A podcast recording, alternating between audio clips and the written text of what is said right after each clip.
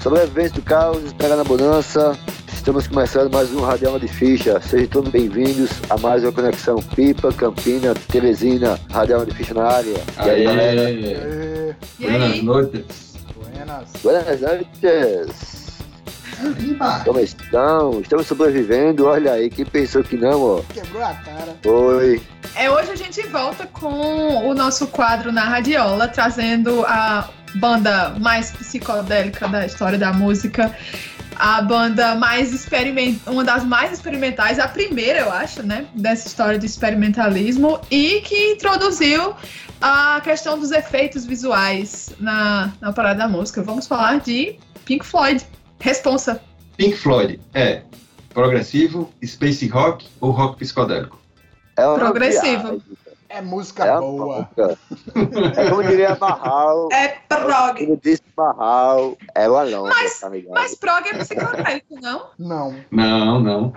É, Emerson Lake Palmer é, é, não é psicodélico, nem acho que Jethro Tull, né? É prog, progressivo, né? O Rush. É só prog, Dream, Dream Theater. É, porque a, a, a, galera. Tem, é, tem uma galera que coloca o Pink Floyd como space rock, tá ligado? Que entra aquelas bandas Eloy, que é, uma, que é uma banda alemã que é do caralho. É, e fica sempre, quando fala em Pink Floyd, em tudo que eu vejo de Pink Floyd, rola essa, essa pergunta: é psicodélico, progressivo ou space rock? É tudo isso e muito mais. Ah, cara, Pink Floyd era massa. Era, não, é massa. Sempre bom tem tanta coisa boa para ser falado de capa, de som, de transformação visual, de transformação musical, que caras fizeram. Vai ser um papo bem legal e bem divertido. E a massa, Estrela, que eu, que eu acho que o Pink Floyd é a única banda que é amada por punks, headbangs, góticos e a porra toda, né? É, menos pelos jornalistas. Os jornalistas não curtem muito não, Pink Floyd. Só antes da gente começar a falar da banda, eu vou colocar aqui uma meia-culpa de uma, uma, coisa que aconteceu comigo. Eu estava com ingresso para o show de Roger Waters em setembro de 2018, ganhei de presente de Jade, e não fui, velho, pro show. Porque na época ah, que era do. Foi, na época que era do show, tava tendo reunião e prova. Semana de prova na universidade e não me liberaram, velho. Eu pedi o show e eu tenho o ingresso guardado até hoje aqui. Morro de pena de não ter ido pra esse show, velho. Pode crer. Eu fui. Deixa eu dizer. E foi a experiência Caralho. mais foda de show que eu já tive na minha vida até hoje. Porque Pink Floyd não é. Não, não tem como separar, não é só música, não é só visual, é as duas coisas, e é uma experiência, assim, que, sinceramente. Dava, Magali, dava chapada, Magali. É, claro, sempre. Eita, todo mundo não, de cara ou chapada, de cara ou chapada, não, você se decide. Não, de doce, tomasse doce, tomasse doce. Não, um melhor não tá de cara totalmente, lá só, sempre, quando eu vou pra show, eu não tomo nem álcool, porque, acredite se quiser, eu sou claustrofóbica. Um dos motivos pra eu sempre tentar ficar na grade dos shows é que se eu ficar lá no meio da galera, bicho, não rola não, eu vou passar mal, vai dar a biloura e não vai dar certo, então eu Pode fico... Ter só na água, na água e é isso aí. Porque eu não na grade assim tem que ser de cara mesmo. Não, na grade tem que ser de cara. Mas ó, o show do Roger Waters é, foi um dos poucos shows que eu não fiquei assim, tipo, perto do palco, eu fiquei na arquibancada, e foi a melhor coisa que eu fiz na vida, porque, velho, os efeitos visuais, a visão que você tem do que tá rolando, puta que o pariu, é um negócio. É, eu não sei como aquela hora pensava naquelas coisas, não, tá ligado? Teve um conhecido meu que foi pro show em Salvador. Aí depois eu perguntei como foi o show, ele disse, é, foi do caralho o show, pena que eu gostava mais do Pink Floyd quando ele não falava de política. Nunca! nunca. Não gostou nunca. Ah, meu, essa galera tem que ver. um amigo meu. Oh, meu Deus, a galera não. muito esquizofrênica, né? Essa galera, mas tudo bem.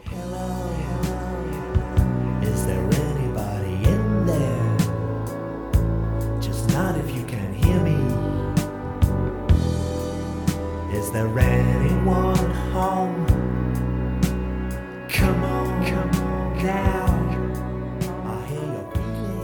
E aí, galera, como é que a banda começou? Como é a história aí dessa banda que eu acho, pra mim, mais importante do que os Beatles.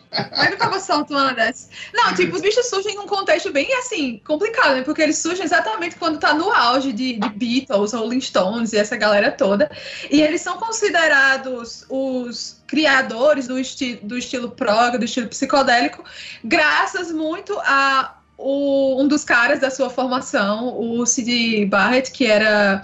Uh, ele era artista plástico, né? E músico, claro. E ele era a mente criativa deles nesse sentido, de misturar com efeitos visuais. É uma das primeiras bandas que, quando eles tocavam lá no início dos pubs uh, em Londres, eles. Todo mundo achava muito massa que eles tocavam e colocavam slides rolando ao mesmo tempo no show. Isso é muito interessante, foi uma das primeiras vezes e a, que a galera via isso. E a formação inicial é, com o Sid Barrett, o Roger Walters e o Rick Wright. E a banda, antes de chamar Pink Floyd, se chamava Sigma Six. E eles faziam covers, basicamente covers de folk e de, e de blues, que o Sid Barrett, inclusive, era, ele era muito fã desse estilo musical, né? Na época da gravação do primeiro disco do Pink Floyd, né, de 1967, o The Piper at the Gates of Dawn, os Beatles também estavam gravando na mesma época o Sgt. Peppers, né? Então, Beatles e,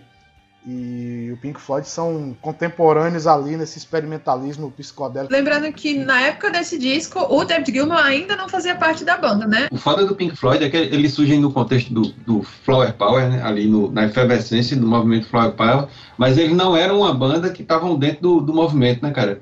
Eles corriam por fora de toda aquela história do movimento hippie, embora seja uma banda psicodélica, mas na estética e no som, eles passavam muito longe do, do, da estética mesmo, do movimento hip, do flower power.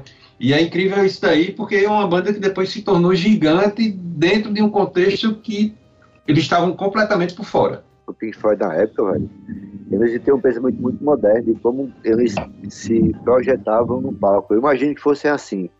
Mesmo que não tivesse os recursos na época para fazer o que eles imaginavam, eles sempre pensaram muito além da música, pensaram muito no visual da banda, no conceito estético das capas. Então, assim, imagina para a cabeça deles é, adaptar isso para a época, entendeu? Tanto que você vê um show deles hoje, como a Grammy viu, viu um show de, de 30 anos atrás, são totalmente, tecnologias totalmente diferentes. E eles estavam. Eu acho que é por isso que quando os sócios falam aqui no Fogo Riponga, eles estavam mais ligados a essa parte tecnológica de como chegar visualmente àquilo que imaginavam, né? Outra característica deles era as músicas bem longas, né? Que não era o que tinha o hábito de fazer. E eles viajavam muito. Quando você pega o, o David, os solos do David Gilmour, principalmente ali em Shine On You Crazy Diamond, nossa, o bicho transcende, assim, é minutos e minutos o cara na guitarra lá, eternamente. E parece que ele atinge o nirvana ali, é só ele a guitarra e localmente. Deixa eu só fazer uma correção só, antes de tu falar. A primeira formação não tem o Sid Barrett, na verdade. Quando se chamava Sigma Six, não tinha. Aí o, o Sid Barrett entra e muda o nome para Pink Floyd, que é inclusive a, a junção do nome de dois músicos de, de blues que ele era muito fã, que era o Pink Anderson e o Floyd Conceal. E aí vira Pink Floyd. Tiveram, tiveram outros nomes antes, na verdade, mas aí o que ficou foi o, o Pink Floyd. Pink e Floyd era o nome dos gatos do Sid Barrett, né? Era em homenagem a esses músicos de jazz, mas era o nome dos dois gatos que ele tinha, Pink e Floyd. Ó, uma, uma, coisa que eu acho muito foda do Pink Floyd, Magali fala da história das guitarras do, do David Gilmour, que é justamente o, o que alguns críticos chamam de space rock, o som do Pink Floyd, porque enquanto o SD Rock, que estava rolando lá nos anos 70, era aquelas guitarras estridentes, a lá Hendrix, a Humble Pie, o, as guitarras do Pink Floyd eram uma coisa meio espacial, é, é, meio jogava você num espaço etéreo, tá ligado? Você não vai encontrar, inclusive no som progressivo, no rock progressivo, guitarras tão espaciais, por assim dizer, quanto as guitarras do Gimel. Aí a gente está falando dessa fase inicial agora, né, que está lá com o Sid Barrett, mas como a maioria das pessoas sabem, ele tinha muitos problemas uh, psicológicos que foram sendo agravados, agravados pelo abuso de, de drogas e chegou num ponto que o bicho simplesmente fritou e não servia mais para nada. E mesmo a banda se sentindo muito uh, mal de colocá-lo para fora, já que ele era uma peça tão importante na banda, porque essa questão da psicodelia do, da banda vem do, do Cid, né? Essa, essa questão uh, da preocupação com o visual e de misturar as artes também é uma coisa uh, bem particular dele. Mas mesmo contra gosto, se sentindo mal, a banda começa a meio que expulsar ele sem expulsar, né?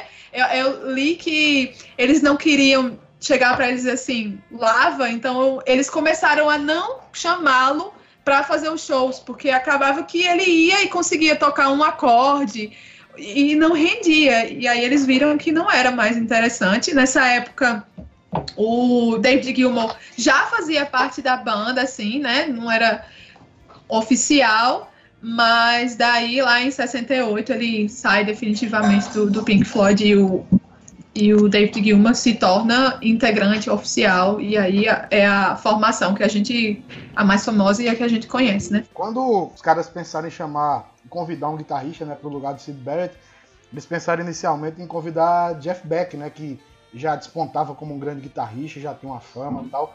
Mas as histórias, as lendas falam que eles não conseguiram nem contato com ele. Então, como o Roger Waters era amigo do.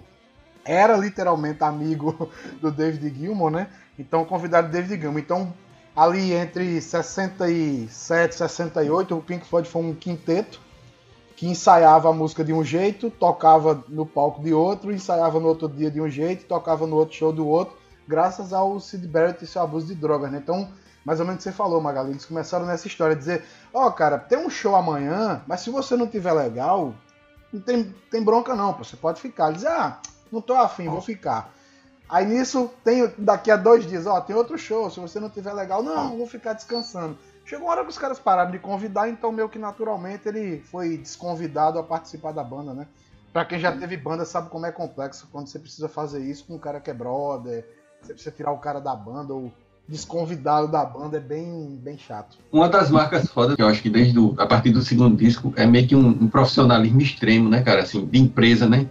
De tocar a banda como se fosse uma empresa mesmo, que, que é uma, não era uma característica das bandas tipo é, do Flower Power e tal, as bandas mais psicodélicas.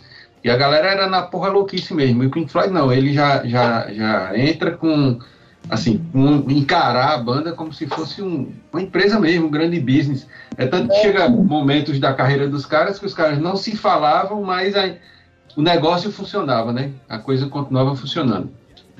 É, e aqueles primeiros álbuns, eles são. É, é bem aquela coisa experimental mesmo, você percebe. Você percebe coisa bem é, psicodélica, mas você também percebe. Uh, coisas que eram bem particulares, uh, estilos que eram bem particulares ali da época, que você consegue correlacionar com, com Beatles até algumas coisas, quando você escuta aquele primeiro, o primeiro álbum. E, e a questão do, do Cid é bem interessante, assim, porque claro, o abuso das drogas potencializou o, os problemas psicológicos dele, mas eu acho que no final das contas é que era a vibe do bicho mesmo, não era estar tá nesse nesse meio, porque ele ainda tentou, fez alguns uns discos solo, um, depois abandonou completamente a, a, a, música, inclusive o rock, ele, ele parou de, ele não ouvia Pink Floyd, ele ouvia blues, essas coisas, e foi para a questão das artes plásticas e assim viveu a vida dele toda, é tanto que ele não morreu por causa de abuso de drogas ou por causa das suas doenças mentais. Ele morreu decorrente de um, de um câncer e viveu um bocado. O bicho morreu em 2006, assim. Acho que foi uma fase e que passou, mas é, toda a vida ele preferiu se manter naquele anonimato e longe. Ele morreu em 7 de julho de 2006 aos 60 anos. E, de fato, o, o Pink Floyd, quando os primeiros discos, eles têm uma pegada muito de blues, né? Assim, tem tem uma, uma, uma, textura do blues que eu acho que é muito do Sid Barrett. E depois que o, o Barrett sai, eles meio que vão se descolando desse, desse som de blues e cada vez mais entrando num som mais experimental, né? Um, uma coisa com mais teclado, com mais, com mais ambiência sonora. E é, é nítido você notar nos, nos álbuns essa transformação. Uhum. É no Yuma Goma, é, é ali que eles estão experimentando mesmo, se descobrindo quem eles são, o que, que a gente vai fazer, aí meio que uma bagunça, inclusive, né? O, os primeiros discos você sente que, assim, os caras ainda estavam se entrosando, né, velho? Ah, ah, no, no, que tipo de som que ia fazer. Então você não consegue definir o Pink Floyd no, nos seus primeiros discos. Se você escutar, eu particularmente, eu escutei pela primeira vez Pink Floyd com Helix, que eu acho que é de 71. E tem Ar Arnold, Arnold Lane, é, é meio que um disco de sobra de estúdio e você não consegue entender qual é o som dos caras. efeito More, que é uma, uma trilha sonora de filme, né? E assim, não é um som que você olha e você consegue apontar qual é o estilo que os caras fazem. Você vai sentir Pink Floyd se formatando mesmo, eu acho que a partir do, do, do, do Dark Side of the Moon e os posteriores, né? São os discos assim que você começa a sentir qual é a do som dos caras. Cara, eu acho que ali no, no Atom Hit Moda, que é o disco da vaca, Sim, no sim, sim. Middle, já tem umas pinceladas Da ali, vaca. né? É o disco da vaca, né? Porque não tinha nome. Ele, ele então- mostra, mostra os caminhos, né, né, Edmar? Ele vai mostrando os caminhos. Mas ainda não é o som do Pink Floyd, né? David Gilmour ainda tá meio tímido, né? Assim, não, não se solta. Por isso que eu acho, né? Assim, eu sei que é uma opinião que pode dividir, mas eu acho o The Dark Side, além de eu achar o melhor disco dele, assim, o disco mais bem acabado, mais bem gravado, acho que foi quando eles descobriram o som que eles queriam fazer. Acho que é mais ou menos isso. Eles disseram, não, cara, isso aqui é o que a gente quer fazer, a temática do disco. Tem até uma curiosidade, né? Já que tem tanta gente aqui na bancada que mexe com artes gráficas e tal. Quando eles estavam gravando o disco, que foi também Abbey Road, e com produção do Alan Parsons com 20 e poucos anos, cara. O cara é um gênio. Se você pegar o som que ele extraiu ali do, do, do Dark Side de 73, é muito atual, né? Assim, até hoje é muito atual, aquela sonoridade é muito agradável. É, só perguntar a você, tu falou aí de, de Alan Parsons, né? E Alan's Psychedelic Breakfast do Atom Mother é em homenagem a ele? Cara, não sei, porque é antes, né? O Atom é antes do. Pode crer, pode crer. Não sei, sinceramente. Mas o Alan Parsons Project é a banda que o Alan Parsons formou e ficou mundialmente famoso. Já do caralho. Um dos momentos mais foda, assim, do show é, foi quando. Nossa, eu, eu chorei, velho. Me arrepiei todinha. Só de lembrar, eu, eu me arrepio. Foi na hora que tava tocando e o, o Dark Side. E aí eles projetam com luzes o prisma em cima da galera. E quando aquele backing vocal faz o uau, não sei o que, aí vem o, o- o Rainbow, como é o nome? O. Esqueci a Arco-íris. palavra em português. O arco-íris. Pronto. Tá pensando só em inglês. Nossa professora de inglês aqui. E aí eles, eles pro- ele projeta pô, o arco-íris dentro do prisma que é formado em cima da galera. Velho, é muito foda. Que negócio foda. Puta que pariu. E pra mim é o disco mais importante. Assim, pode não ser o melhor de todos, podem discordar, mas não dá pra discordar que é o mais importante do Pink Floyd. Foi tão importante, foi tão avassalador assim que a, a EMI eles tiveram que construir fábricas pra mandar prensar o vinil porque não tava dando conta, tá ligado? E, e- e eles passaram 14 anos nas paradas americanas, pô, com o Dark Side of the Moon. E, tipo assim, é, é tipo, é brutal o álbum, não, não tem condição.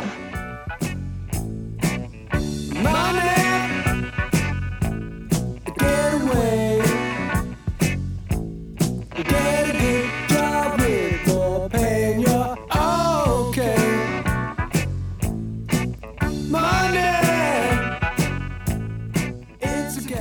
game. Eu, vou revelar aqui uma parada que é o seguinte: Pink Floyd tá entre as três bandas que eu mais gosto. Se botar as três bandas, assim, é as três bandas que você mais gosta? É o Pink Floyd. E, cara, eu, eu tenho muito carinho pelo Helix, que foi o primeiro disco que eu tive do Pink Floyd. E era totalmente diferente. Eu não conhecia The Wall, eu não conhecia Atom Mara, não conhecia é, Dark Side of the Moon. E eu já gostei de cara da banda. E depois que eu escutei Dark Side, não é o álbum que eu acho melhor da banda, depois eu vou falar qual que eu acho melhor, mas Dark Side é um álbum, acho que divisor de águas em som, tá ligado? Em tipo de som que se produz. O disco é muito bem produzido, muito bem feito. A capa é foda da Hipnose. Depois a gente vai falar dessas capas. E, cara, a qualidade do, do som, assim, você escutar Dark Side of the Moon num som bom e sacar a mixagem dos bichos é uma, es- é uma experiência sonora, tá ligado? Eu acho que Pink Floyd introduz essa história no- na música da experiência sonora, que a gente não tinha, porque normalmente se tu escuta um SD rock, tu escuta lá os sons dos anos 60, é aquela coisa brutal, tá ligado? Meio, meio visceral. E Dark Side of the Moon é álbum que joga você em outra dimensão. Pro bem e pro mal, né? Do bem e pro mal. Pro bem e pro mal, essa questão de experiência, porque tem uma história que, tipo assim, muito bom o álbum, incrível. Mas eu, eu namorava um rapaz que ele só dormia com o som ligado, escutando música. E daí ela vai, vai dormir, né? Quando ela, para três horas da manhã, meu irmão, começa a tocar Time, ou então Money, que é pay, pá, pá, pá. Bicho, quem dorme? Eu ficava muito puta, velho. Porque, uns, porque assim, não é só o som em si, ele é mais alto do que tava rolando antes. Então vem aquele estouro, sabe? E você. E eu não sei como eles conseguem fazer isso, porque, inclusive, no show, é, eu tive a experiência de que, tipo, eu tava aqui olhando pro palco e o som do palco rolando. De repente, vinha um som que era de trás e você ficava, ti- tipo assim, de onde vem isso? E ao mesmo tempo, vindo um porco gigante no meio da galera. Então você não sabia para onde olhar, você não sabia de onde estava vindo o som. Então, realmente, é uma experiência, assim, metaverso não tem isso não, meu filho. Pink Floyd já fazia experiência 360 loucamente no- nos shows. Você falando disso aí, né, de time, money, fazendo um gancho ainda com Dark Side, você fazer hoje uma abertura daquela, você gasta, sei lá, 20 minutos, 30 no computador, você pega um sampler de relógio com a caixa registradora, com- aí pum, rapidinho você monta. Cara, lá naquela época, era rolo Fitona. de fita, papai. Era grava, corta, monta. Corta com a tesoura. grava, corta, monta, exatamente. E o cabo é Isso. doido de, de doce. É. Ainda mais. Não, e sai aquela perfeição. Se, só uma, uma, uma- já, já dando um passo pro disco seguinte, no caso, que é o Ishorria, aquela capa, por exemplo, não é Photoshop. O cara tá pegando fogo, né, velho? O cara que tá Aham. botando a mão do outro, o cara tá pegando Fizeram, literalmente fizeram no estúdio, né, fogo, velho? Não tinha, não tinha CGI, não. Foi lá na, no Wa- Warner Studios. Eles gravaram lá com um cara que era dublê e, essas- e a roupa, obviamente, era toda preparada pra pegar fogo mesmo. Mas Tu falou das capas, eu sei que a gente vai ter um momento de falar das capas, mas eu, eu acho o Estúdio Hipnoses uma das experiências mais foda de coletivo artístico, porque o Estúdio Hipnoses não era uma empresa, era um coletivo de artistas, tá ligado? Os caras assinavam com o nome Hipnose e só tem capa arrombada, velho. Pink Floyd, Black Sabbath, tá ligado? Never Say Die, velho. Bicho, Hipnoses, pra mim, é uma das experiências mais foda do que. É mais foda do que NFT, tá ligado? Porque. Ah, é. É, porque é o seguinte, cara, é, é um coletivo de artistas, a galera se auto, autogestão, que é uma parada do anarquismo, tá ligado? Então os artistas, eles faziam autogestão e tinha fotógrafos, ilustradores, iluminadores, a porra toda assim, só a elite, tá ligado, da, da arte, trabalhando no coletivo sem, um- sem um, um charme, sem um CEO, tá ligado? É muito foda, velho. Um dia a gente faz um programa só sobre hipnose pra, tá pra fuder, velho. Depois do Dark Side of the Moon, que é um álbum da porra, vem o melhor álbum do Pink Floyd. lá vem. Não, a gente tava, inclusive, falando Quem dessa nunca questão. tocou Ishorria, nunca tocou numa banda. Quem, quem nunca foi pra uma fogueira em Baía da Traição tocando, e escutou Wish You're Here Ah, é na fogueira, velho, e não viveu. Você descobre quando o cara é um gênio, quando você vê que a introdução do Ishorria, cara, é só em dois acordes e a música inteira só em quatro acordes, cara. Você vê como o, o, o David Gilmour é genial, né? Assim, aquele solozinho do início ali de Ishorria também. O primeiro som que eu aprendi, cara. É o primeiro som que a gente aprende. É simples, é A gente tava falando antes de que o The Dark Side of the Moon é tipo é onde eles se encontram e é tipo aquela explosão, pô, o Pink Floyd.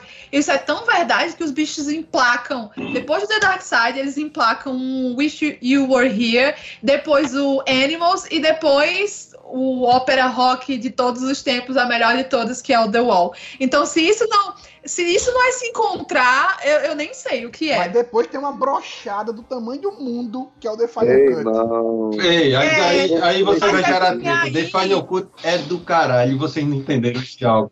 Vocês não, Não, entenderam esse álbum, velho. aí eu vou, eu vou sair do podcast. Desliga aí essa É porque Cut é Final tipo. caralho, o velho. Roger Walters disse assim: pronto, a banda é o disco minha. solo dele, né? É, exatamente. Mas eu tenho uma pergunta pra vocês de curiosidade. Vocês sabem quem é o vocalista da música Have a Cigar? Nem é Roger Waters, que ele não conseguiu cantar, nem é o David Gilmour, porque não encaixava no tom dele. Não, é um cantor chamado Roy Harper, que é amigo dos caras e estava gravando disso no estúdio vizinho. Caralho. Venhamos, venhamos e convenhamos. Roger Walters não canta nada, minha gente. Quem canta é David Gilmour. Va- vamos ser sinceros. Vamos gerar tretas É. aqui no. Roger Waters pode ser um, Ele é um um- excelente compositor, letrista. isso, muito um né? baixista incrível, uma mente, uma mente política tipo perfeita, mas cantar o bicho não canta não. Canta, canta, o bicho canta demais. Ô, meu Deus do céu. Magalhães, tu não vai pro céu, não, viu, Magalhães? Vai não, vai não. Acho que disse que eu quero. E quando chegar no inferno, o, o Satanás vai chegar e dar um balé de brasa pra ela e mandar ela para o inferno canto. Não, verdade, verdade seja dita, velho. O talento do cara, Cara, é outro, mas não é tu vê- cantar, não. Pô. Roger Waters cantando em The Wall, velho. É desesperador, cara.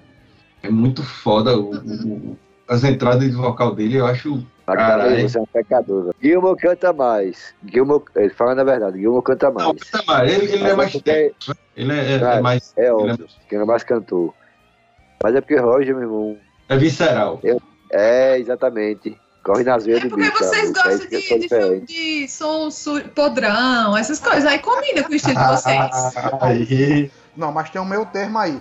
Tem música que encaixa muitíssimo bem na voz do Roger Waters. Mas assim, ele é muito melhor compositor e letrista do que cantor. Como baixista Claro, também, é é um excelente baixista, né? Aquelas linhas de baixo de Money. A linha de baixo da Not a Brick the Wall, por exemplo. Cara, aquilo é uma coisa maravilhosa, velho. Uma, uma Nossa. coisa, uma coisa que a gente não falou, cara, que assim, o Dark Side of the Moon ele inaugura também a era da Arena Rock, né, cara? Eu acho que o rock de arena, o, o grande marco do rock de arena é o Dark Side of the Moon, porque vinha dos grandes festivais, né? Até, até 70 e poucos grandes festivais, e eu acho que Dark Side of the Moon ele inaugura uma era da história do rock, que depois vai outras bandas, Queen, uma porrada de outras bandas que vão seguir essa história do Arena Rock, tocar para milhões de pessoas uma banda só. E eu acho que Dark Side of the Moon, ele meio que inaugura essa, essa era, tá ligado? E a banda foi cansando, né, cara? Porque assim, tem o Dark Side, o Show Real, o Animals. Na- no final da turnê do Animals, o, o Roger Waters falou, né? Eu só faço agora uma turnê pra tocar em estádio se literalmente tiver um muro entre a banda e o público. Ele não aguentava, velho. Pra quem é músico e gosta de música, show em lugar pequeno é uma experiência, uma atmosfera, mas muito melhor do que um show no estádio. Não é legal o som, a atmosfera não é legal, a turma não, não, não tá prestando atenção. O Pink Floyd tinha uma- um público ali de 4, 5, 6 mil pessoas, em médias casas, e depois os caras saltaram para 10, 20, e depois foram para aquele esquema de 50, 60 Ó, mil primeiro pessoas. que, que show em, em estádio geralmente não é lá essas coisas todas, justamente por causa do, do áudio. Mas, velho, o show do Roger Não, é Waters história, que eu né? fui- é foi história. Foi em Brasília, lá no Mané Garrincha. Bicho, que áudio da. pô, Meu irmão, não sei não. Que negócio foda. É, é, foi, eu tô dizendo. Foi a experiência assim, musical da Ah. minha vida mais perfeita em todos os sentidos. Cada vez que você fala isso, me dá uma dor no coração. A gente falando do Wish, You- Wish You're Here, e, velho, tem uma música nesse álbum que simplesmente é uma das melhores coisas já feitas por qualquer músico no planeta Terra, que se chama Shine on Your Crazy Diamonds. Velho, essa música é a melhor música que já fizeram do rock progressivo em todos os tempos, cara. Eu considero uma das coisas mais lindas, mais etéreo, tá ligado? Puta que pariu. Inclusive- palavras pra descrever. Essa, essa música é uma homenagem ao Sid Barrett. E essa, o, a Wish You Were Here, e segundo informações do nosso querido Edmar, o Brain Damage também. Eu não sabia, mas segundo Edmar é. E, inclusive, durante as gravações do Wish You Were Here, o Sid Barrett simplesmente aparece, na parada. surge, cola do nada. A galera nem reconhece ele, porque ele tava mais gordo, careca, sem a sobrancelha. E daí ele vai lá ouvir a gravação e eles mostram a música e diz, ó, essa música a gente fez em homenagem pra vocês. Aí ele diz, ah, essa música soa algo co- como, algo velho. Ele disse na lata da galera, assim, tipo, pô, a gente fez aqui essas músicas em homenagem a você. Aí ele vai e nossa, isso soa como algo velho. Pra vocês verem como o cara era importante pra eles, assim, era um amigo real, oficial. Os caras se sentiam mal do bicho não tá na parada mais. Tanto que, eh, inclusive, o The Wall também dizem que aquela história toda, né, do- dos problemas psicológicos do, do personagem lá principal da história, também tem uma inspiração no, no Sid Barrett.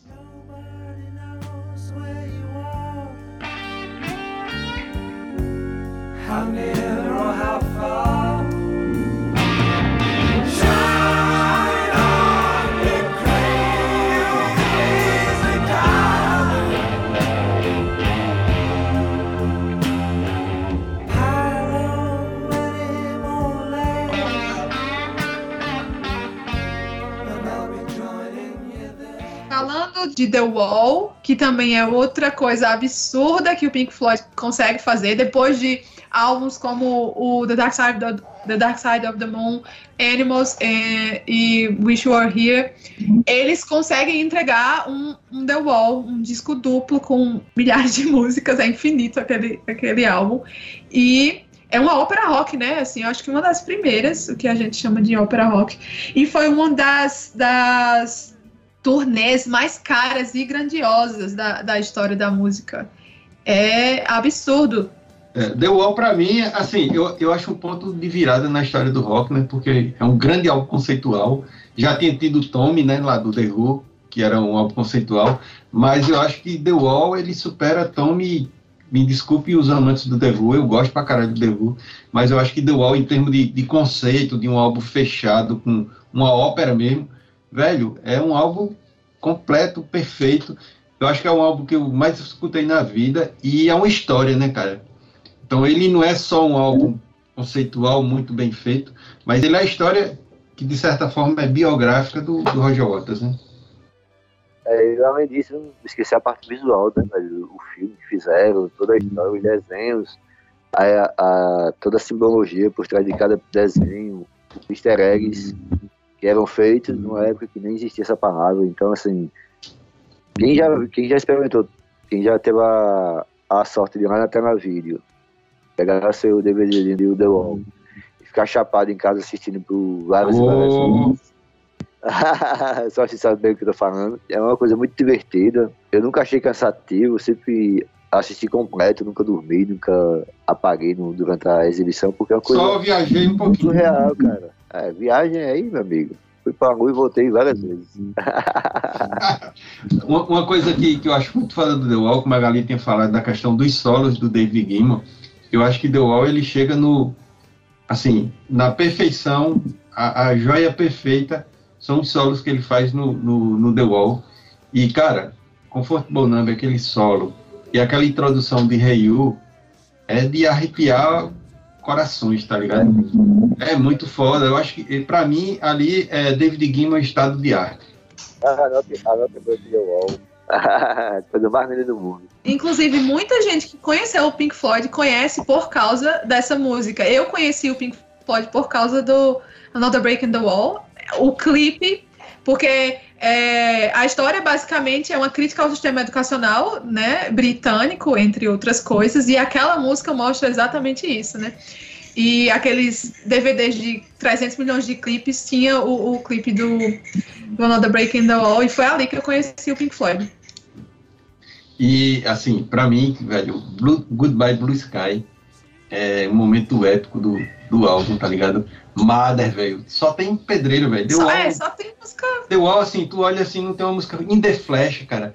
Puta que pariu, que álbum foda, velho. É um álbum, eu, eu particularmente, galera, eu não sei se é uma experiência que vocês fazem, mas The Wall é um álbum que eu coloco vez por outra, quando eu tô assim, nostálgico, coloco na vitrola, abro uma garrafinha de vinho e escuto do primeiro momento ao fim, apreciando cada nota, velho.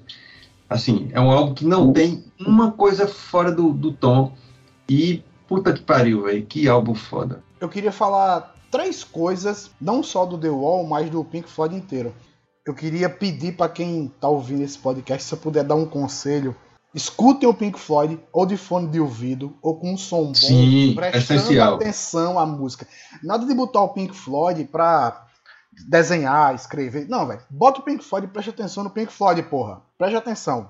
Não é Segunda trilha sonora. coisa, não façam playlists do Pink Floyd. Por favor, isso é heresia, vocês vão pro inferno.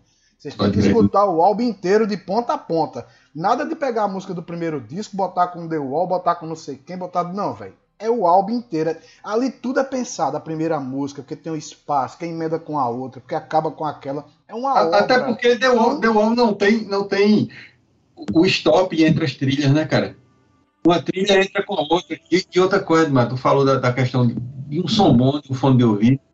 É, é o que Magali sentiu no show, de você ver o som chegando por trás, chegando pelos lados, atravessando a sua caixa craniana, tá ligado? Porque tem horas que você sente. Cara, ali é o, é o estado de arte também da mixagem, tá ligado? Aí vocês falaram da turnê, né? A turnê do The Wall é fantástica, né? Entrou muita grana, mas saiu mais do que entrou. Ou seja, a turnê do The Wall ela deu prejuízo pros cofres da banda, né? Uma curiosidade, o único cara que ganhou dinheiro nessa turnê foi o Richard Wright. Vou explicar. Ele estava de férias e a banda estava começando a gravar. E o Roger Waters disse, cara, você volta das férias para começar a gravar ou te demite da banda. E ele não voltou. Quando ele voltou, o Waters demitiu ele da banda. A banda se juntou e falou, não, cara, o cara é fundador. O cara foi quem te ensinou a afinar teu baixo. Bota o cara na banda de novo. Aí tentaram harmonizar e amenizar. Ele voltou como, a- como músico contratado, ganhando 10 mil libras por semana. No final da turnê, quando fizeram a conta, só quem ganhou dinheiro foi ele. Ele ganhava 40 mil libras ali em média por mês e o resto da banda teve prejuízo, cara. Então foi uma tapa na orelha de Rogerinho, viu? Se tivessem investido em criptomoedas, não tinham tido prejuízo. Contém doses de ironia. Contém doses de ironia. Ei, por falar nessas questões de experiência, tem lá o filme The que, por favor, quem nunca assistiu, me faça-me o favor e assista. Mas tem, tem a lenda de que, que você deveria assistir aquele filme O Mágico de Oz ouvindo o The Dark Side of the Moon completo, diz que tudo se encaixa perfeitamente. Eu nunca fiz a experiência, mas se alguém já fez, diz aí se. Joe, E aí, Sóstenes? rola geral. É, é, assim, não, não, a galera disse que a banda fez meio pensando no filme. O filme é dos anos 50, né? Eu acho. É, é, anos 50, o final dos anos 50. E, segundo contam-se as lendas, funciona. Experimentem fazer isso. Coloca Mágico de Oz e coloca é, Darkseid e rola meio que uma sincronia no, no filme. Ah, eu não sei porquê, mas nunca teve o Pink Floyd, nunca se, se posicionou com relação a isso que existisse alguma inspiração. Vai ver que Mas- ficou na tua cabeça e tu disse, é, rola mesmo. É, rolou fake news e a gente acreditou e foi massa. Eu, já vi uma entrevista, cara, de um road, um cara foi road do Pink Floyd durante muitos anos, e ele fala que as tretas já, já rolavam lá no Dark Side, tá ligado? Tipo, os caras chegavam e não, se, não, se, não conversavam, tá ligado? Cada um ia pro seu, tipo, para o seu camarim, fazia, subia no palco, fazia o show, e quando terminava, cada um ia para um rolê diferente. E o cara era o road, o cara que tinha que juntar tudo e pá, e conversar com todo mundo. E o bicho fala dessa, desse profissionalismo que a banda tinha, mas que os bichos chegaram um momento que não era mais brother, não. Fazia o som muito bem feito, muito profissional, mas eles não tinham uma relação de, tipo, de amizade, tá Os ligado? Era, caras que eram muito próximos ali, era meio que. é, David Gilmour era muito próximo do Richard Wright, então ele defendia, ele queria sempre ele na banda tal, ele não, não imaginava o Pink Floyd sem o, sem o Wright.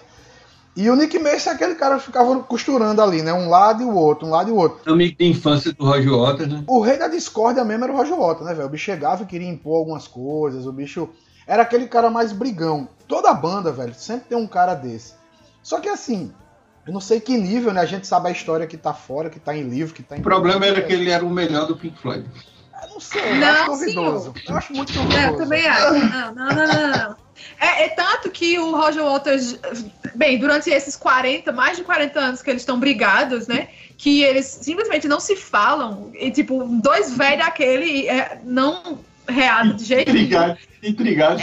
Exatamente. O Roger Waters, ele é campeão em fazer comentários maldosos e, e ácidos em relação ao, ao David Gilmour. E um dos comentários foi dizer que eles não eram amigos, eles nunca foram amigos. Ele disse, inclusive, que ele entende a importância do David Gilmour, que muitas músicas não existiriam sem ele, mas que é plenamente possível duas pessoas que não são amigas compor grandes sucessos e, e músicas tão boas quanto Pois é. Aqui, É- aqui é- eles fizeram. É, é a questão do profissionalismo, né? Os caras tinham as tretas deles, mas na hora de fazer o som, os caras eram altamente é, profissionais, né, cara? Assim, artista mesmo, artista, né, cara? É, eu acho que não eram só profissionais, não era só empresa. Era questão de ser artista mesmo, porque The Woman foi um álbum gravado em cima de muito conflito, mas tu escuta o álbum, ele é um álbum, ah, aquela coisa super bem feita, todo mundo você percebe ali, que todo mundo deu a alma ali do, do que podia fazer de melhor, e embora os bichos tivessem tretado até o Mocotó, tá ligado? Eu acho surpreendente, velho. A banda conseguiu ter uma, uma gravação do, do disco desse sem se falar, sem se trocar ideia, assim, ser brigado. É muito doido. A química profissional desses caras seria, é impressionante, assim, eu acho. Porque eu já fui pensar de banda, velho. Quando tem dois brigados, já não rola nem taio. Que dirá compor um disco, que dirá gravar um disco, que dirá sair em turnê, sem nem olhar na cara do outro. Isso é muito louco de se pensar. Mas a banda não tava brigada, pô. Existiam dois núcleos, pô. Existia Roger Waters e os outros três. Tinha uma divisão na banda, não eram os quatro brigados. Eu duvido que numa composição de quatro caras, o baterista não fale, ó, guitarrista, dobra essa parte, troca essa, essa palavra por cá. Todo mundo se mete. E o Roger Waters não deixava isso acontecer, cara. Ele queria que tocassem do jeito que ele queria. É onde a gente chega no The Final Cut, né? Nada. eu Acho que esse nome é emblemático para esse disco. Exatamente. Eu ia dizer isso. Literalmente o corte final do, do Pink Floyd. Ele parece um disco solo do Roger Waters, que ele chegou e disse, ó, cara, agora a banda é minha, você faz o que eu mando. Aí David Gilmour, pra tirar onda, fez uns dos melhores solos da carreira dele para dizer, ó, baixa a bola aí que tu não é o Pink Floyd. O Pink Floyd é uma entidade, cara.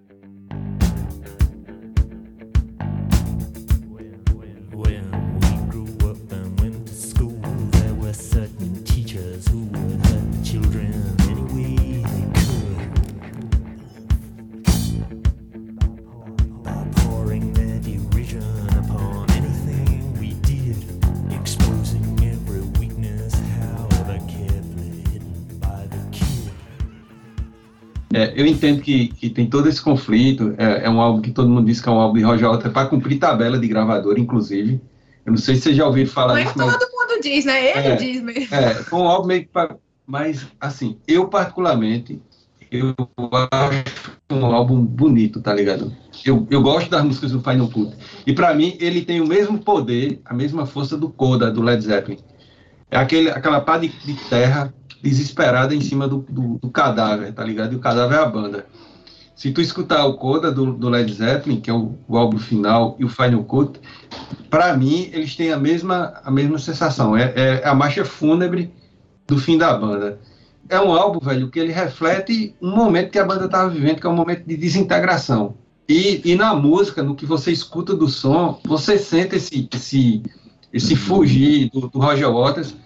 Eu acho que a maioria dos vocais são dele no, no álbum, tá ligado? E é meio que um momento assim da banda que você sente a banda dissipando. Para mim, eu, eu, eu na, minha, na minha percepção, eu acho que o Final Cut é a última pá de terra no caixão do Pink Floyd e o que surge depois é outra coisa. É Roger Waters só e David Gilmour and the Pink Floyds. Não. Fica o Pink Não. Floyd, cara. O Pink Floyd continua lá, a entidade continua lá. É tanto que. Aí eu concordo com você no seguinte. Eu acho que a banda tava tão desgastada que o The Final Cut, assim, é a pá de terra, é a pá de cal. E eu acho o Coda também ruim pra caralho. Então, Pois eu gosto dos dois, velho. Eu, eu beleza. amo o Coda, eu amo o Coda. Tu sabe, tu sabe que tu foi tatuar, eu botei Coda é, pra eu tu ligado, a gente escutar. escutou ele todo mundo, escutamos junto lá, tirando Eu, eu amo o Coda e, e amo pra caralho. O, eu, eu gosto dessas histórias do, dos- de sentir os fins, tá ligado? E tu escutar, por exemplo, tu vem, tu vem de The Wall, tu vem de uma porrada de álbum foda, Animals, é, Wish You're Here, é, Dark Side of the Moon. Quando tu chega no, no, no Final Cut, sente aquele, aquele cadáver apodrecendo, cara. Não, não, eu não gosto desse disco, não. Nossa, que não gosto- maravilha. E também não gosto do que se tornou o Pink Floyd no primeiro disco dessa nova era, né? Que é o, o Momentary Lapse Ah, of eu Reason. gosto. Eu não Eu gosto acho desse. Painha, eu acho Ah, mas tem uma música perfeita. Learning to Fly é perfeita aquela música. Pelo amor de Deus. Já que eu não quero ser injusto, eu acho que o The Final Cut é um álbum solo do Roger Waters. O Momentary Lapse of Reason eu acho que é um álbum solo do David Gilmour, assim. Parece muito com o que o David Gilmour fazia de forma solo. Lembra muito, assim. Agora tu acredita que ele foi um álbum assim que muita galera entrou no Pink Floyd por ele. Ele foi um álbum que a galera entrou muito pra escutar o Pink Floyd porque foi um álbum também que rolou muito show, tá ligado? Assim, muito muito VHS, BBB, sabe? Fazendo aquela, aquela linha do tempo, tem o The Final Cut, que é realmente o corte final lá do, do Roger Waters. Inclusive, rola uma briga judicial durante dois anos, porque o Roger Waters simplesmente queria que o Pink, ele saísse do Pink Floyd e o Pink Floyd acabasse, porque ele achava que ele era muito, né? Importante. e daí vem o primeiro álbum, sem o Roger Waters, que é considerado um dos mais fracos, que é esse, a, a, a Momentary Lapse of Reason. E depois vem pra, né, tipo, nossa, Pink Floyd de novo, The Division Bell, que é um dos meus álbuns favoritos. Não é o favorito, mas tá ali, acho que top 3, eu acho que é o The Division Bell. Três músicas incríveis. É, Coming Back to Life, What Do You Want From Me e High Hopes. São perfeitas, assim. A voz do Gilmore é uma coisa surreal, faz você levitar. Só pra gente finalizar o assunto, Roger Waters, briga judicial, é, tribunal tal. Depois dessa embrolho inteira aí de mais de dois anos, a justiça deu o direito do Pink Floyd continuar usando o nome Pink Floyd. E pro Roger Waters ele podia usar o nome The Wall e o Porquinho. Então assim, ele ficou com esses dois, essas duas marcas registradas, né?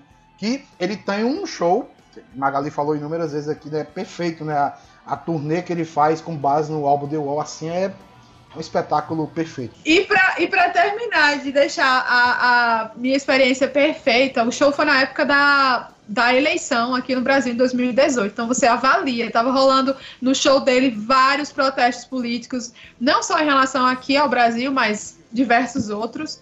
E então tinha essa questão emocional também, né? De você saber que foi em Brasília o show que eu fui. Então você junta. Eu tava vendo um Pink Floyd em Brasília, na véspera do primeiro turno da eleição, com toda uma história ah, de protestos políticos, ele fazendo lá no, no- durante o show, nos efeitos visuais, nas imagens. Então, foi uma parada assim bem forte mesmo, assim, bem real, bem pesada de se, de se experimentar. Velho, teve uma galera que tava do meu lado, uns bolsominions, que quando ele colocou o, o cara do lado, ele deu um piti tão pesado assim que ele começou a passar mal, tava tendo um ataque cardíaco e ele foi embora do show. E aí tinha, era um grupo de, sei lá, umas oito pessoas. As oito pessoas perderam o o show porque esse cara começou a ter um ataque de pelanca lá na hora, irado, xingando o Roger Waters e decidiu que não ia mais assistir o show e, e foi embora. E tipo, Se você, se você tivesse, Magali, tido um mínimo de noção de ajudar o próximo, você pegava um mó de capim e dava pra ele comer, ele ficava bom. Simples. Você não pensou nisso. Tenho amigos que são também. É engraçado que esse último disco do Division Bell foi o último disco que eu comprei de Pink Floyd. É bom, é um bom disco, mas assim, você não percebe, você não consegue perceber um, um disco que tem começo, meio e fim, entende? Parece que são vários hits, várias boas músicas, não tem. Não dá a impressão do The Wall, do Dark Side of the Moon, do Animals, aquela conotação estética do, do Pink Floyd se perde, eu acho, nesse disco. A capa é linda, eu acho linda a capa. O discão azul é irado. Quando eu comprei o discão era azul, veio azul. Mas eu acho que perdeu, assim, nesse sentido de ser uma, a banda que eu queria ouvir. Porque sai, sai, um, sai um, sai um mais chato, sai um cara abusado e tal. Mas deixa, de, sai um pedaço da banda. Então, ela perde uma química. Estrela, e, e uma coisa, uma coisa assim do, do Division Bell, assim, que eu acho que marcou a galera era mais a questão do show, né? Que foi um, uma- um, um bocado de show, assim, com muito efeito visual e tal. É, Mas é como tu fala, é, é pra gente, assim, que conhecia Pink Floyd antes, Division Bell é, a- é, é a banda do David Gilmour, é David Gilmour e The Pink Floyd, tá ligado? Por É. isso que eu faço essa brincadeira, não é o Pink Floyd mesmo, é David Gilmour e The Pink Floyd. Podem, hoje, hoje você escutando, a quem- quem- tá ligado? é, quem, não quem escutou a, a- banda já depois dela, dela viver tudo que ela viveu, tudo bem, entende como álbum, mas pra gente eu acho que Division Bell não foi um álbum bem recebido. Mas ah, na época eu acho que Roger Waters tinha lançado aquele álbum que é uma comadre na capa, eu não me lembro o nome agora.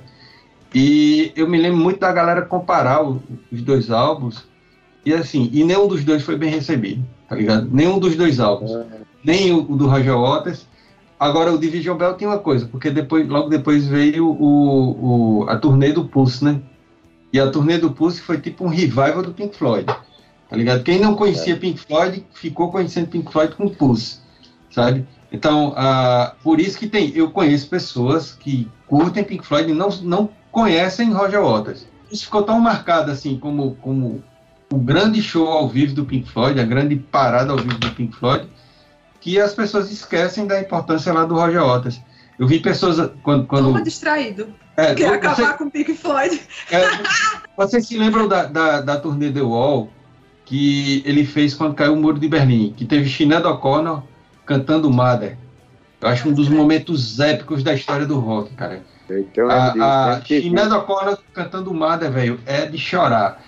E assim, a galera teve gente que ass- é, viu aquilo ali e não imaginava que o Roger Waters era da banda que tinha lançado o Pulse. Não, é que ele, ele Tá o? Roger Waters compôs o The Wall inteiro, né? Assim, Pois a é, obra pois é. é, é conceitual e saiu dele, né? Cara, aque- aquele, aquele show lá- live em Berlim, cara, é de chorar, cara. Mas é porque é o seguinte, Sócio, o que você tá falando tem muito sentido. O The Division Bell, ele tem aquela capa que é bonita pra caramba, que chamava... E o álbum é bom, não é um álbum ruim, tá É um ligado? excelente, não é ruim, não, é eu acho bom um pra caralho. excelente álbum. E outra, era aquele, aquele início ali, aquele estouro do CD. Ele saiu em CD em 94. E o Pulse é da turnê de 94, mas já sai em 95. Ou seja, desde os anos 60 que não tinham dois discos do Pink Floyd em dois anos seguidos. Então você tinha um disco em 94 e 95, num formato de CD, DVD, que se tornou muito popular e que assim, todo mundo comprou. Concordo com você, cara. Tem muita gente que não imagina nem vagamente que Roger Walter um dia fez parte do Pink Floyd. E o cara Pois é é. peça fundamental da banda, né? Então, fica a pergunta capciosa. E aí? Team Roger Waters ou, Team David Gilmour? Eu sou time Roger Waters sempre. Velho, eu, eu, eu particularmente eu vou dizer, eu, eu gosto pra caralho do Pink Floyd, gosto do David Gilmour, mas eu gosto particularmente da carreira solo do Roger Waters, tá ligado? Eu já escutei todos os álbuns e eu gosto de todos os álbuns e uma coisa que me encanta é o seguinte, o bicho nunca, nunca peidou na farofa com relação ao pensamento político dele. O David Gilmour, eu, eu sei que ele é um cara também politizado, mas ele, é, ele omite mais a opinião dele do que Roger Waters. E eu gosto do som do Roger Waters, eu gosto da voz fanha dele, parece a voz de Roberto Carlos. Cara, eu não vejo problema nenhum em né, gostar muito do Pink Floyd até o, o The Final Cut e continuar gostando. Não, eu- depois, eu- né? Bicho, eu, eu, eu curto pra caralho o Pulse, tá ligado? Eu curto muito, velho, gosto muito, mas, assim, Roger Waters tá no meu coração. Pink Floyd é com o Roger e com o Raul David. O resto é só enganação, meu irmão. A ópera, o Pink Floyd como conceito, como banda, como, ten- como arte visual, como arte de som, como iluminação, com todo esse desenvolvimento tecnológico, só funcionou com eles, todos eles juntos. Sem eles, a parada não funcionava, porque eles, na minha opinião, era uma banda que eram quatro pessoas, cada um fazia uma parada muito bem feita, extremamente bem feita, e que funcionava muito bem junto, tanto que os caras não se fanavam, velho, ao ponto de não se fanar, entendeu? Depois disso, foi para preencher lacuna de, de gravadora, é, lançar disco velho para ganhar dinheiro, fazer turnezinha para ganhar grana e se manter na estrada. Pra mim é isso. Depois, disso, depois que o Pink Floyd lançou o The Wall, depois disso foi só conversa fiada. É, Manda lá. Discordo totalmente, velho. Eu discordo totalmente de enterrar o Pink Floyd em 77, eu discordo, em 79, desculpa. A gente tem ótimos momentos em The Final Cut, apesar de ser um disco ruim. Tem ótimos momentos em Momentary Lapse of Reason, apesar de ser um disco ruim. Eu acho que Division Bell, assim, ele tá entre os clássicos do Pink Floyd. O que seguiu, que é Pulse, também. É tanto que o Division Bell, já fazendo um gancho para o último disco, que é o The Endless River, o The Division Bell ia ser duplo. Eles lançaram simples porque o, esse material do outro disco é todo instrumental. E o Endless River foi lançado 20 anos depois, depois da morte do Richard Wright, né, que ele morreu em 2008. Que é É mesmo que um disco em homenagem, né? E ele é todo instrumental. E é um disco, assim, fantástico, cara. Eu não acho que o Pink Floyd acabou, nem acho que... Eu entendi a, a pergunta capciosa de Magali, né? Tim Roger ou Tim Gilmore? É Assim, na briga, eu, você torce pra quem? Pra briga. Se eu tiver numa briga, eu torço pros caras fazer as pazes. Se eu pudesse. Que nada, que Roger Waters foi, foi cuzando essa história aí. Agora assim, que o Roger Waters foi babaca, foi pra caramba. Que o David Gilmour tem um orgulho do tamanho do mundo, tem, né, velho? Tem um orgulho, até hoje não se falam. O cabo ia Então pra você- internet pra dar as entrevistas, só era queimando. Queimando o Pink Floyd, queimando o David Gilmour. Fez a briga todinha, queria porque queria que a banda se acabasse porque ele saiu. É tanto que ele, ele disse que foi errado da parte dele. Ele deu uma declaração anos depois dizendo, não, realmente foi errado da minha parte, não, não faz sentido isso. Mas ele simplesmente disse, não, não vou mais tocar nessa banda, então vocês não vão tocar mais, não. Mesmo que vocês queiram, vocês não vão tocar mais. Eu acho isso, tipo, muito. O- Pela primeira vez que temos comigo- no Radiola de Ficha. É bom, é bom. Então, você tem que concordar comigo o seguinte. Depois daquela última fase, que tava os quatro, que partiram só o David Gilmour, ele não disse que a banda acabou, acabou se enterrou. A minha opinião é que o Pink Floyd deixou ser Pink Floyd no ponto de pensar em toda aquela estética que eles tinham, entendeu? Se você pega o David Rebel, tem um, é um bom disco, é um bom disco, é um excelente disco. O The Final Cut é um bom disco, é um bom disco. Mas dizer que ele se compara, por exemplo, ao o Dark Side, ao The Wall, na complexidade. mas aí- entende? É não esse é como funcionamento. estrela, não tem como. Não, É, claro é- que é esse não. funcionamento, é esse funcionamento que eu tô falando, que, que os quatro funcionavam muito bem nesse sentido, entendeu? De fazer todo um complexo, um disco super complexo, super bem gravado, pensando em toda a imagem, tudo muito bem pensado, cada coisinha pensada no seu lugar, diferente dos outros discos que você percebe, são bons discos, mas que no final das contas são discos que são ok É porque eu acho que assim, se você for isso. pensar na, na carreira, nos álbuns, a gente tem quatro discos que são assim, icônicos, e é tipo assim. Foda. Que é do The Dark Side até o, o, o The Wall. Mas se você pensar, os dois álbuns antes do, do The Dark Side eram todos eles ao mesmo tempo e não eram aquela coisa magnífica. Tem coisas boas também. Mas não era o Pink Floyd que a gente ama do The Dark Side até o The Wall. E se você pensar nisso, eram os quatro caras. Entendeu? Tem sentido. Mas o que Sócrates falou é bom, né? Assim, pela primeira vez tinha uma discussão na, na bancada. Isso é bom. Porque se a gente fizer isso, com, por exemplo, com Black Sabbath, muita gente vai concordar que, ah, se eu pegar ali do Paranoid até o, o Saba Bloody Saba, ah, se eu pegar o Iron Maiden, do The Number of the Beast até tal disco. Sempre a gente vai ter uma fase da banda que a gente vai dizer, cara, essa fase a banda tava inspirada, lançou os melhores discos, teve as melhores composições e tal. É normal, né? Você ter uma flutuação, né? Pô, o Pink Floyd é de 67, né? A gente tá falando do último disco de 2014. É tempo pra caramba, né? Pra você se manter no auge. Mas aí a banda acabou em do- oficialmente em 2000 e... Que eles disseram, 2003, né? Que disse assim, 2003. oficialmente... Foi cinco anos depois da morte do Richard Wright, né? Toda banda vai ter isso, né? É legal a gente estar com essa discussão, porque a gente vê que é, aqui, se a gente for escolher os quatro discos favoritos, a gente vai escolher os mesmos quatro discos favoritos, não tem dúvida. A gente vai pegar aqueles quatro ali do Dark Side até o The Wall. Se a gente for escolher os que a gente menos gosta, a gente também sabe escolher ali muito rapidamente. Mas assim, o, que, o, o ponto é, né? Eu acho muito bacana o que veio depois do Roger Waters e concordo com o Socha. Ele tem muita coisa na carreira solo dele que é muito legal. Apesar dele não ter o reconhecimento que eu acho que ele mereceria ter. Mas quando ele pega o material do Pink Floyd, que é o The Wall, e sai em turnê como a turnê Ozeden, que passou pelo Brasil, que a gente tá falando, aquela turnê é fantástica, né? Assim, é um sucesso de público. Nessa turnê no Brasil, a única coisa que ele pedia quando ia dar a entrevista era não me pergunte nada do David Gilmour.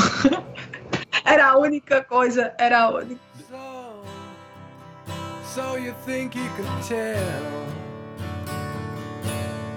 heaven from hell, blue skies from pain? Can you tell a green field from a cold steel rail? A smile from a veil. Do you think you can tell? De- Deixa eu, deixa eu falar uma coisa. A gente fala muito dessa, dessa história do, do, do time Roger Waters e David Gilmour. É, é, é comum falar isso, normal.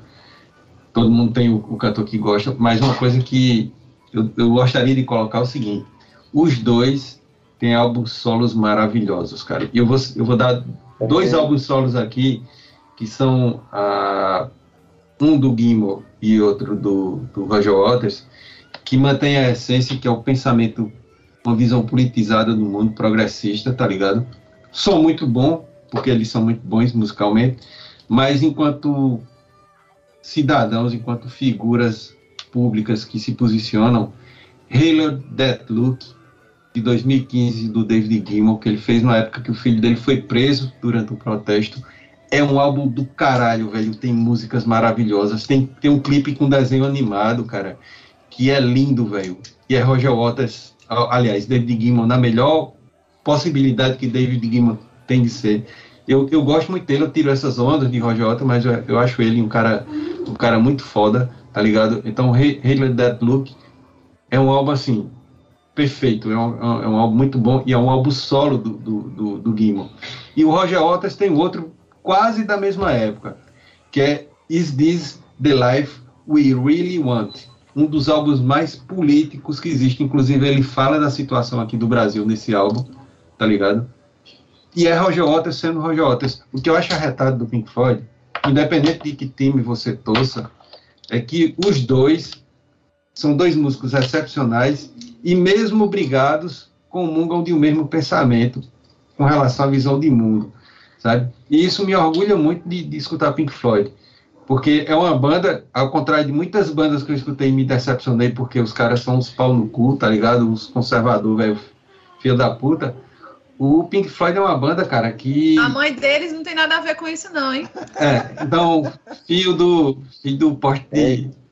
Sabe? Ah, o Pink Floyd tem uma coisa que eu acho importante, que é o seguinte, os caras nunca deixaram de, de, de ter esse pensamento progressista. Independente da banda ser Roger Waters, independente da banda ser Gilmour, isso foi uma constante na história da banda. E quem chega e diz que achava melhor quando o Pink Floyd não falava de política, não, não, não tinha pensamento progressista, não entendeu porra nenhuma desde o primeiro disco, cara. Nunca escutou a banda, velho. E nunca escutou os caras separados, tá ligado? Os caras mesmo separados, mesmo em álbum solo, os caras continuam sendo foda, tá ligado? Ah, o último álbum do Gilmour é, é, é, é uma visão, uma visão meio que triste do mundo, tá ligado? Assim, do que o mundo se tornou. E o do Waters é uma, uma- um discurso mesmo político, tá ligado? E isso é muito foda. São poucas as bandas, e vocês sabem disso, são poucas as bandas que a gente hoje olha para trás e diz, os caras mantiveram o discurso. E, e o Pink Floyd a gente dá um orgulhinho de dizer, cara, mesmo São separado, coerentes. são coerentes. Falou, assinou, você falou a palavra mais certa, Magali. Coerência, os bichos tiveram do começo ao fim da carreira e até solo. Pois então, vamos chegar a hora que a gente vai eleger os nossos favoritos, começando pelos álbuns favoritos de cada um da bancada. E aí, quem começa? Ah, The Wall. The Wall, é isso. Ah, cara, eu gosto mais do Animals. Pra mim, o Animals. O dela é um puta clássico, o Dark Side também, são, enfim, são obras-primas da, da música mundial, mas pra mim o Animals, por toda concepção, pela capa, que também vai ser minha capa preferida, logo adiantando. Melhor capa pra mim é a do Animals. Por toda a carga emocional, por toda a dinâmica de como foi feita a capa, o Animals tava falando isso ainda agora pra gente. Então, assim, o Animals pra mim é o melhor do Pink Floyd. Eu já falei lá atrás, né? Eu acho The Dark Side of the Moon, assim, pela importância na carreira, como eles giraram a chave, se encontraram. Eu acho o álbum, meu álbum favorito também. Eu acho que eu também o mais, um dos mais importantes da banda. Só acha isso? Mas deu uma travadinha agora, viu? É, travou um Não, bocado, mas só não, não, sei se não, pegou não. aí. Não, gravou. É melhor gravou. repetir, Edman, não? Gravou, né? Gravou? Tá, então, então eu falo. O meu, É, o meu, galera, assim, eu, eu vou por uma sequência. Não, é um. não, Não, não, um só. não consigo. é um Um favorito. só. Eita, velho, não, não faça isso Você já. É, Sim, Big Brother vai começar. É, velho, Big Brother vai isso. começar já, velho. Não, só nisso um favorito. Porque senão eu também dizer, ah, mas o Dark Side Vamos é lá. massa, não sei o quê. Não, um favorito, vai. um favorito, Wish You're Here, por conta de Shine on Crazy on Diamonds. E pronto. Eu não, E é por que eu não escolho nem o, nem o Animals, nem o, o Wish You Were Here? Porque são tão pequenininhos, tipo, o, o Wish You Were Here, ou é- eu não lembro, o Cell de Animals tem, sei lá, duas músicas iguais e, e duas, tipo, são a mesma música duas vezes e aí mais duas E músicas. muito boas. E muito boas. Sim, é muito bom, mas eu digo, vou pegar um que tem mais música. Eu, ia fazer, eu ia fazer o, o ranking, mas aí vocês não deixaram, eu fiquei triste. Vocês viram, vocês viram quando a gente tava na discussão dos Pink Floyds, qual Pink Floyd, qual. Eu disse, ó, os quatro, se a gente for escolher, a gente escolhe junto. Cada um escolheu um desses quatro. Olha só como tá alinhada a parada. Pois arrasou. Agora vamos, vamos escolher a capa favorita. Ixi, aí é pesado. Uma É, capa. aí eu também acho. capa, né? Eu aí, também é, acho. aí é foda, aí é. Aí não, não Eu também como. acho pesado. Vamos Eu liberar. minha, então tá Eu acho que aí a gente. Como a Estrela já falou a dele, eu já falei a minha lá atrás, a gente tá com a mesma capa, Estrela. Eu tô também. A minha capa favorita é a do Animals. Tem que escolher uma, né? Não, eu acho a do Animals muito foda, velho. A estética, o, como ela foi feita. Eu lembro de ficar escutando o Animals deitado em casa, assim, no, no chão, com a capa assim, olhando pra capa em vinil. E viajando naquela capa legal pra caramba, velho. Também fazia isso com The Wall, tá? Abria a, a capa do The Wall, ficava olhando. A gente teve trabalho pra, falando sobre design de capa de disco. É como o Pink Floyd tem uma variedade muito grande, escolheu o Pink Floyd como artista pra fazer. Aí todo mundo só pegou Dark Side e The Wall. A maioria, Dark Side e The Wall. Eu fui o único que peguei o Animals. Foi massa. Tirei 10. Tirei 10 que eu já cheguei. Eu cheguei com o rádio gravador, já botei o som pra tocar na minha apresentação. Agora ficou caralho. A maioria das capas das capas deles são muito boas, assim. A maioria. São duas ou três que não. Não, duas que não são lá, essas coisas todas. E eu gosto muito de duas, assim. Mas não tanto pelo, pelo que a gente vê, mas pela concepção. Entendeu? Então eu vou ter que escolher só uma. Ai, meu Deus. Então eu vou escolher a do Yumaguma.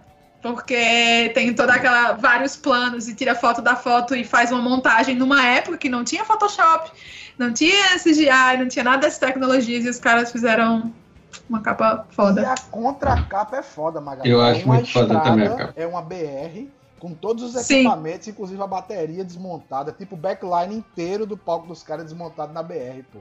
É muito foda aquela capa. Então eu fico com a do Yumaguma.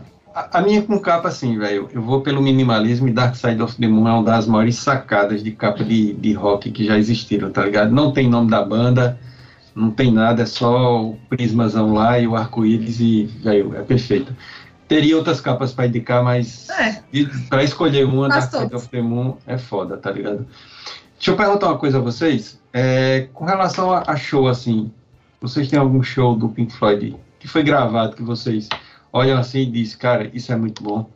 Pompei. Live em Pompeia, né, velho? Live em Pompeia Pompeii. Véi, então é unânime, cara. Live em Pompeii, pra mim, é uma das coisas mais perfeitas que já fizeram a nível de, de gravação. Um show pra ninguém, né? E aquelas cenas iniciais, né, cara, que mostra os corpos ali petrificados. Ele tá E o próprio conceito, né, cara, do, do, do, do anfiteatro ali. Velho, aquele show é, é de chorar. Echoes, me desculpe, mas é uma das músicas também mais foda que já fizeram no mundo. Naquela, naquela atmosfera ali ficou perfeita. velho. Ave Maria, Ave Maria. Eu queria aproveitar esse programa, cara, assim, porque eu conheci o Pink Floyd com alguns amigos ali no, no saudoso pré-man, fazendo a oitava série, que era Jânio, Joelso, Marivaldo, Rai, que a gente sempre fala de Rai por aqui, Preto, Chala, os caras, bicho, os caras já escutaram Pink Floyd há mil anos, eu não fazia nem ideia. E o primeiro disco que eu escutei foi o The Wall, assim, do Pink Floyd. Aí vi show, depois o cara tinha VHS e tal. Mas tem um cara, velho, que, que eu queria mandar um abraço aqui pra ele, que ele escuta o podcast também, que é Yunis. Inclusive eu quero mandar um abraço pro Yunis, pra esposa dele, que é a Amanda, pra filhinha, que é a Lorena, e pro filhinho, que é o Lucas. Yunis é o cara que mais gosta de Pink Floyd que eu conheço na vida. E há uns 10 anos atrás a gente tava. Eu levei meu computador na casa dele e ele tem tudo do Pink Floyd, assim, cara. Então aproveitei para ripar tudo pra mim. Peguei todas as capas, ficha técnica, peguei informação, montei um book. Ou seja, a minha pasta Pink Floyd aqui no meu computador foi uma cortesia do meu amigo Yunis Nunes. E abraço pra você, velho. É, Edmar, já que tu falou de amigo, é, esse, esse podcast, assim, para mim, fica uma homenagem também a um brother da gente, Estrela deve lembrar, Saulo Pink Floyd. Saulo Pink Floyd foi um amigo da gente das antigas, o cara era o maior fã de Sid Barrett da história, ele se vestia como Sid Barrett, tinha o visual do Sid Barrett, infelizmente tirou a própria vida ah, no, no açude velho, e assim, e era um cara que ele era uma enciclopédia do Pink Floyd. O que você perguntasse Pink Floyd, ele conseguia responder, tá ligado? Era um cara super fã, é tanto que o nome dele era Saulo Pink Floyd. Então, velho, onde tu esteja aí, fica uma homenagem, porque a gente curtiu muito o som dessa banda contigo e fica aí a homenagem a você também.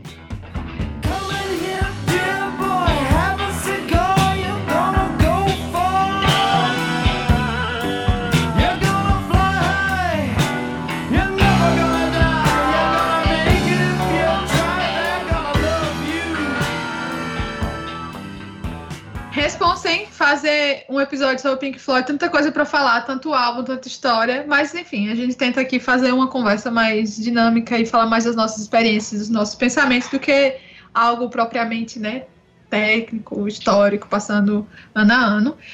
E como é de costume, chegamos às dicas. Simbora para as dicas.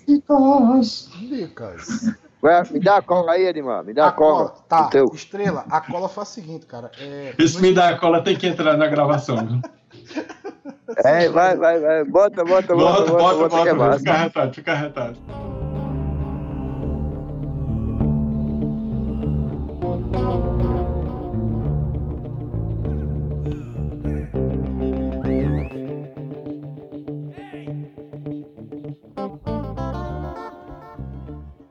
E a minha dica, que veio lá do além, essa é uma parada que... é, cara. Vocês estão por fora dos meus poderes. São 12 álbuns ao vivo que estão no Spotify, do, da época do Middle. Deu uma, uma sacada, é um puta acervo. Dá pra ver bem que é a obra-prima do Pink Floyd e todos, vários passos da sua carreira. Vejam lá, baixem, no Spotify, é facinho, vão lá, cliquem em 12 álbuns super irados ao vivo do Pink Floyd. A minha dica, velho, é, é o seguinte: são três documentários da BBC News Brasil, muito bem feitos, chamado A Ascensão do Naz- dos Nazistas. São esses três, eu acho que cada episódio tem em média 50 minutos. E ele fala da estratégia que levou, levou Hitler ao poder, que é a parte 1, os primeiros seis meses, é, que é a parte 2, e a Noite das Facas Longas, que é a parte 3, e o, o, o grande lance desse, desse, desse, desse doc, dessa sequência de doc da BBC, é mostrar como os caras destruíram a democracia utilizando a- as ferramentas da democracia. Todas as instituições democráticas foram utilizadas para destruir a própria democracia. Então, para a gente entender um pouco o que é, é, essa direita que existe no mundo e essas inspirações nazistas que a gente vê de determinados filhos da puta, a sessão nazista do BBC abre sua mente para você entender como, no jogo democrático, é possível destruir a democracia. Eu tenho duas dicas relacionadas ao Pink Floyd. Uma é o site da banda. Cara, é um documento com, com acervo gigantesco. Você vai ter novidades da banda. Em música, quando você clica lá no íconezinho de música, tem todos os discos, quem tocou no disco, quais os artistas convidados, os discos ao vivo, quais músicos acompanharam a banda, design tem as capas, história tem falando da história da banda, dos discos. Você gasta boas horas de forma muito proveitosa. E minha segunda dica é um filme sobre David Gilmour, chamado Wider Horizon, que é de 2015. Tem cenas de família, imagens raras, imagens de show, de ensaio. Mostra como é o processo criativo dele, que a esposa dele também é artista. Então, vale muito a pena dar uma procurada por ele aí, tá? A- a minha- as minhas dicas. Ah, YouTube, ah, um documentário chamado The Story of Wish You Were Here, que é basicamente contando tudo sobre a gravação do, do disco, falando inclusive da produção daquela capa maravilhosa, que era uma das capas que eu mais gostava, que eu não pude falar, mas enfim, finge que eu não falei agora, e que foi produzida lá nos estúdios da Warner, e que o cara realmente pegou fogo, então fala de alguns acidentes que aconteceram no, no meio da, da história. E falando dessa capa, eu não sei se é viagem minha, mas eu acho que na música do. Depois vocês olham aí, conferem e, e- e me dizem se eu tô viajando. Na música Lonely Day, do Sister a Down, no minuto 0.48, aparece uma cena, porque quem conhece o clipe sabe que tem várias partes da cidade pegando fogo.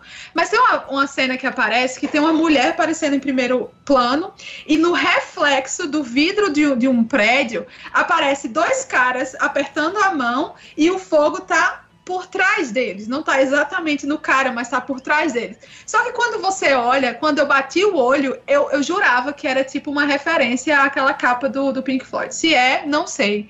Botei na internet pra ver se achava alguma coisa, não achei nada. Mas bota o olho ali e vê se não, se não parece muito com a capa do Wish You Were Here do, do Pink Floyd. Depois vocês confirmam. E a segunda dica é o documentário também Roger Waters The Wall, que estava na Netflix, mas eu fui conferir hoje, não está mais, infelizmente.